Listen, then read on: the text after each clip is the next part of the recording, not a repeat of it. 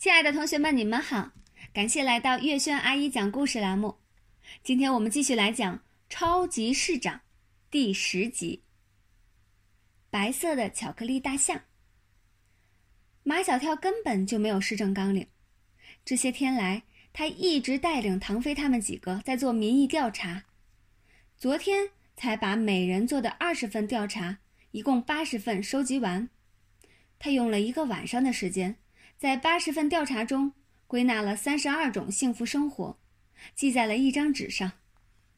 现在，马小跳就在找那张纸，衣兜里没有，他又摸了裤兜，结果在两边的裤兜里抓出一张一把扑克牌大小的纸片来。马小跳傻眼了，该带的他没带来，不该带的他都带来了，怎么办？马小跳还没有来得及把三十二种幸福生活都背下来。幸好评委们都对他手上的卡片感兴趣。那个海龟博士忍不住对马小跳说：“你手上拿的是什么？”马小跳悬着的一颗心放了下来。民意调查。海龟女博士双眼放光：“你去做了民意调查？”不做民意调查怎么当好市长？这时，所有评委的眼睛都发出光来，他们朝前倾着身体。马小跳引起了他们的浓厚兴趣。呃，说说看，你是怎么做民意调查的？不是我一个人做的，是我带领几个助手一起做的，每个人做了二十份，一共做了八十份。评委们又笑了。你还有助手？当然得有助手。马小跳越来越从容，越来越镇定。竞选的时候是助手，等我当了市长，他们都是我的副市长，或者是我的部长。现在他们就坐在下面。评委们转过身，海龟女博士带头鼓起掌来。唐飞、毛超、张达受请若受受宠若惊，赶紧站起身来，向评委们挥挥手。评委们兴奋不已，他们都争着向马小跳提问题。你们找什么样的人做调查？什么样的人都有，男女老少。你是想根据民意调查来制定你的施政纲领吗？都怪我的助手们做事情拖拖拉拉，昨天才把民意调查交给我，所以我没来得及做。唐飞愤怒地站了起来。怎么都赖在我们头上。毛超息事宁人，赶紧让唐拉唐飞坐下。非常时期由他去说吧。现在我们只能跟他一条心。但是，马小跳话锋一转：“我是把八十份民意调查一字不漏的、认认真真的看了一遍的，还归纳了三十二种幸福生活，写在一张纸上。那张纸呢？”评委们异口同声，迫不及待的样子。昨晚我是这么想的：不要带那么多东西，只要把那记着三十二种幸福生活的纸带来就行了。没想到今天一起床，我的心情就很激动，恰恰把那最重要的东西给忘了，把不重要的东西都带来了。有一个女评委说：“你能不能把你说的不重要的东西拿给我们看看？”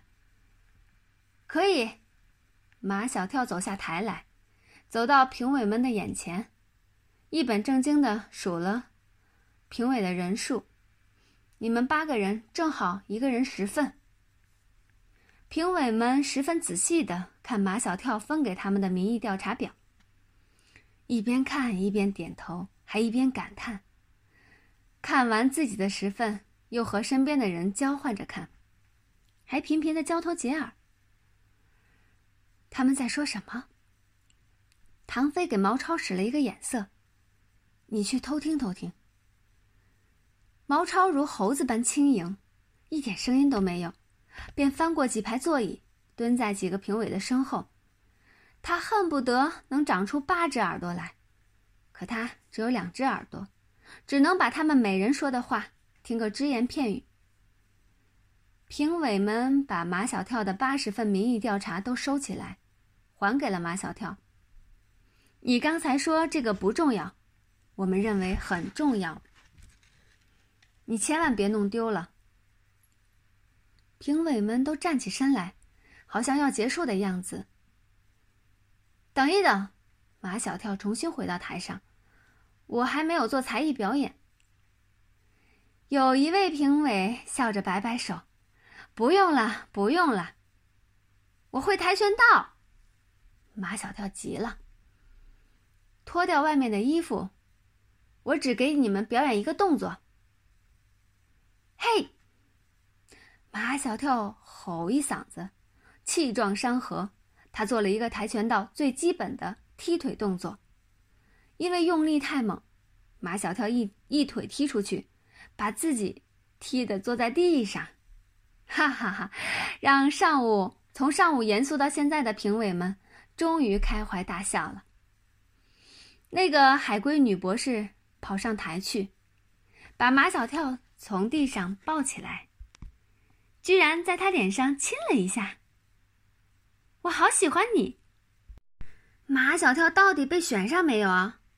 毛超跑上前去拦住评委们问：“看明天的《城市晚报》吧。”评委们说：“初赛的结果呀，都会登在报纸上。”不知道结果，大家只好瞎猜。没戏，唐飞说：“马小跳，你真是丢人现眼，我都替你脸红。”我也觉得你没戏。马小跳，毛超说：“人家评委都不想看你的才艺表演，你偏表演，结果怎么样？出了那么大的丑。”马小跳说：“都怪张达的裤子太长，怎么都怪我头上？明明是你没站稳。难道你们对马小跳就没有一点同情心吗？”夏林果觉得马小跳好可怜。这个时候，他最需要的是安慰和鼓励。他把他带来的礼物塞在马小跳的手中。安琪儿这才想起，他手中捧的花也塞在马小跳的怀里。唐飞抢过夏林果的礼物，对马小跳说：“安琪儿的花归归你了，夏林果的礼物，你可不能独吞。”马小跳把花塞在唐飞的怀中，去抢礼物。花给你们，夏林果的礼物是送我的。你初赛失败了，还好意思要礼物？唐飞又把花还给马小跳，安琪儿的花才是送给你的。花掉在地上，安琪儿哭了，她悄悄的把花捡起来，悄悄的走了，没人发现她。毛超打开夏林果的礼物，盒子里是一个白色巧克力做的大象。夏林果说：“这是他叔叔从意大利带回来的。”一听说白色的大象是巧克力做的，唐飞便失去了理智。“这是你的！”他啪的掰下大象的头，给了马小跳。马小跳气得大叫：“唐飞，你还我大象！”怎么你还嫌少？唐飞说。不少了，那么大的头，还有那么长的鼻子。唐飞分两条腿给毛超，又分两条腿给张达，嘴里不停的说：“大象的腿像柱子，你们一人吃了两根柱子。”唐飞又掰下大象的尾巴，打算给安琪儿。一看，安琪儿不见了。他说了声：“哦，我帮他吃吧。”便把大象尾巴塞进了自己的嘴里。唐飞给自己留下了大象的身子。大象的身子像座山，毛超觉得唐飞分的不公平。凭什么我只吃两根柱子，你却要吃一座山？如果在平时，马小跳也会和唐飞争。可是此时此刻，他只感到心痛，这是夏林果送他的礼物啊。就这样被糟蹋了。马小跳舍不得吃分给他的象头和象鼻子，他把它带回家去，摆在他的房间里。今天我们的故事就讲完啦，感谢你们的收听，下一集节目我们再见。